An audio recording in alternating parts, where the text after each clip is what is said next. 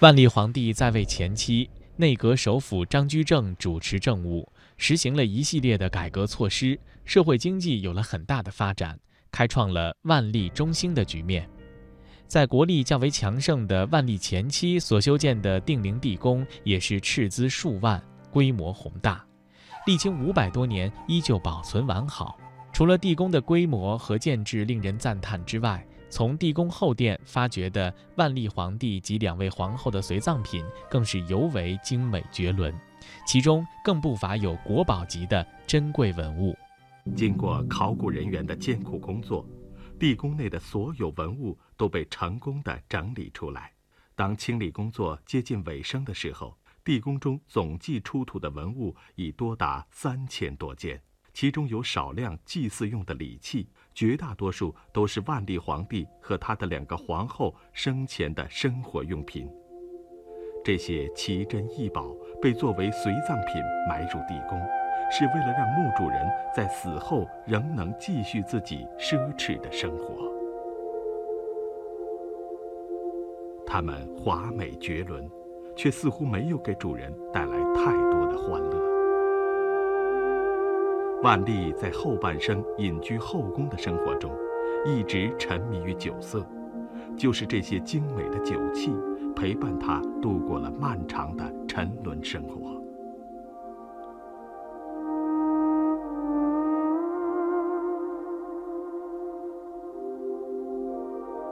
这件皇冠被称为“冕”，前后分别悬挂十二串珠子。据说这是为了在庄重的礼仪活动中提醒皇帝时刻要保持端正的姿态。在盛大的礼仪活动中，有时贵为天子的皇帝也只是一个道具。万历在后半生不再参加任何庆典，这个酒徒和隐居者已拒绝充当一件用来祭祀的礼器。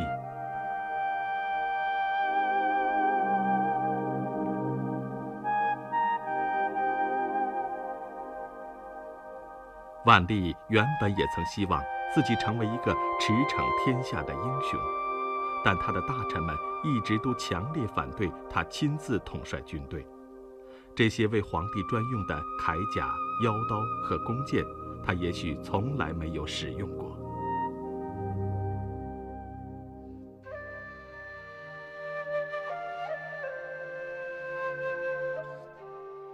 定陵中出土的文物不仅让人联想起万历皇帝的人生，也使人强烈地感受到明朝发达的社会经济和手工艺取得的惊人成就。随葬品当中有被称为“冕”的皇冠，还有一些是皇帝专用的铠甲、腰刀和弓箭。在棺椁当中发现的金冠，需要用一百五十根细如丝发的金线，经过非常复杂的工艺才能制作完成。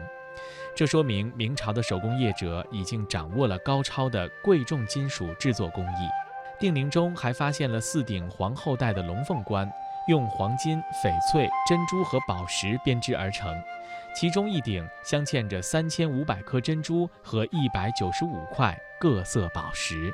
在众多的皇冠当中，金丝翼扇冠发掘于万历皇帝头侧的圆盒内，此冠由三部分组成。前屋、后山和两角。前屋指的是帽壳的部分。工匠是用编灯笼控的方法，从上到下用五百一十八根直径为零点二毫米的细金丝手工编结而成。由于工匠的技艺纯熟，编结的花纹不仅空荡均匀、疏密一致，而且中间没有小节。半圆形的帽衫上挺立着两个状如兔耳的金丝网片，也就是两角，俗称纱帽翅。后衫的正前方是精彩的二龙戏珠的图案，金龙的造型生动有力，气势雄伟。这也正是金冠制作过程当中最难的一部分。根据专家的鉴定，龙首、龙身、龙爪等部位均是单独制成之后，进行整体图案的焊接组装完成的。冠上仅龙鳞就用了八千四百片，这就需要工匠在焊接的时候，不但要花费很大的气力，还要以积累多年的工作经验，掌握适当的火候，才能够完成这样高难度的工艺制品。因此说，金冠之珍贵，除了质地全为金丝之外，还在于整体的编织、焊接等方面的高超技艺。目前，金冠在我国仅此一顶，堪称国宝。此外，在万历的棺椁和随葬的木箱当中，考古人员都发现了不少明代的瓷器，这是那个时代最为精美的瓷器，其中数量最多的就是当时流行的青花瓷。瓷器。中国人最古老的发明之一，在明朝又发展到一个新的高峰。中国江西的景德镇，当时就已是一个烧制瓷器的中心。明朝政府在那里设立了向宫廷专供瓷器的御窑厂，每年都要大批采购。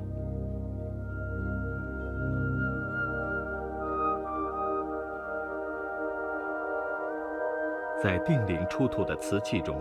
最为珍贵的是这口被用作万年灯的青花大龙缸。大龙缸上的字迹显示，这是万历的祖父嘉靖皇帝年间的制品。这说明，或许像这样大型的瓷器，在当时也是很不容易烧制成功的极品。定陵中出土最多的是丝织品。整匹的丝织品在出土时依旧色彩艳丽，出土的滚服采用中国传统的缂丝工艺织造而成。据说，即使是最为熟练的织匠，要织完这件滚服，也需要十年的时间。随葬品中，皇后穿用的袍衫采用的是复杂的刺绣工艺，整个袍衫总计使用了四种昂贵的丝线和十一种不同的刺绣方法，才全部完成。中国京剧的传统服饰就是取材于明朝的服饰，今天在京剧的舞台上还可以经常看到这种样式的头冠，而这一顶货真价实的原件，也许是世界上最昂贵的戏装。定陵中出土最多的还是明朝的丝织品，在此之前还从没有发现这样大量的古代丝织品。整匹的丝织品在出土时依然色彩艳丽，而这些专为宫廷织造的衣物，每一件都堪称精品。这件滚服龙袍是皇帝参加最重大的礼仪活动时才会穿戴的礼服。滚服采用中国传统的缂丝工艺制造而成，这是一种十分复杂而造价高昂的工艺。据说，即使是最熟练的织匠，要织完这件滚服，也需要十年的时间。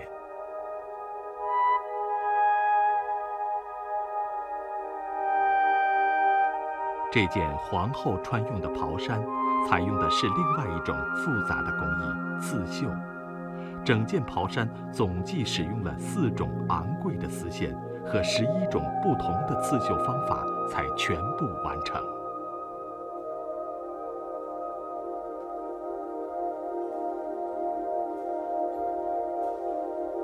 袍衫上勾画出许多儿童的形象，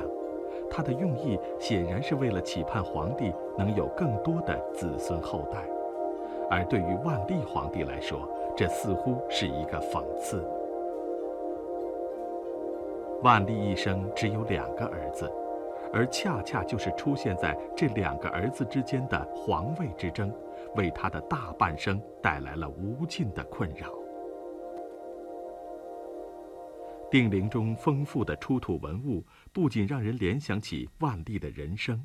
同时也让人强烈的感受到明朝发达的社会经济和手工艺取得的定陵是明代第十三个皇帝万历皇帝及其两位皇后的合葬墓。万历皇帝年仅十岁便已登基，在位四十八年，是明朝在位时间最久的皇帝。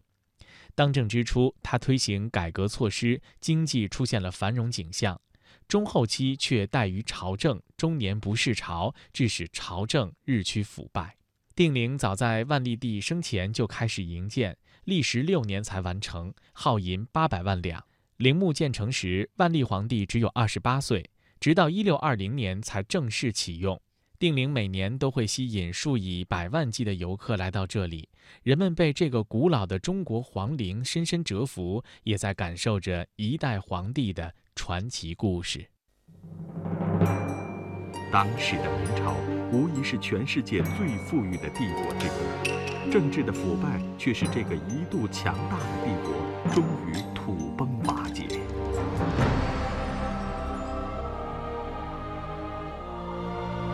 就在万历沉沦于后宫生活的时候，在长城以北，一个强悍的少数民族部落正在兴起，并迅速向南扩张，这就是满族人的部落。在万历死前的两年间，满族骑兵就已经向明朝发起了进攻。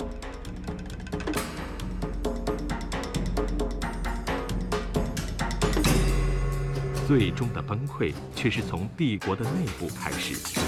万历死后不过二十年，一场大规模的农民起义几乎席卷了整个中国的北部，并最终攻进了北京。而就在进入北京之前，愤怒的起义者还冲进定陵，焚烧了定陵前的大殿。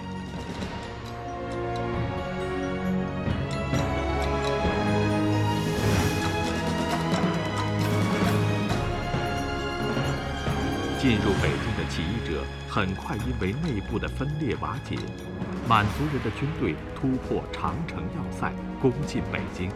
满族人建立的清朝成为中国的又一个新王朝。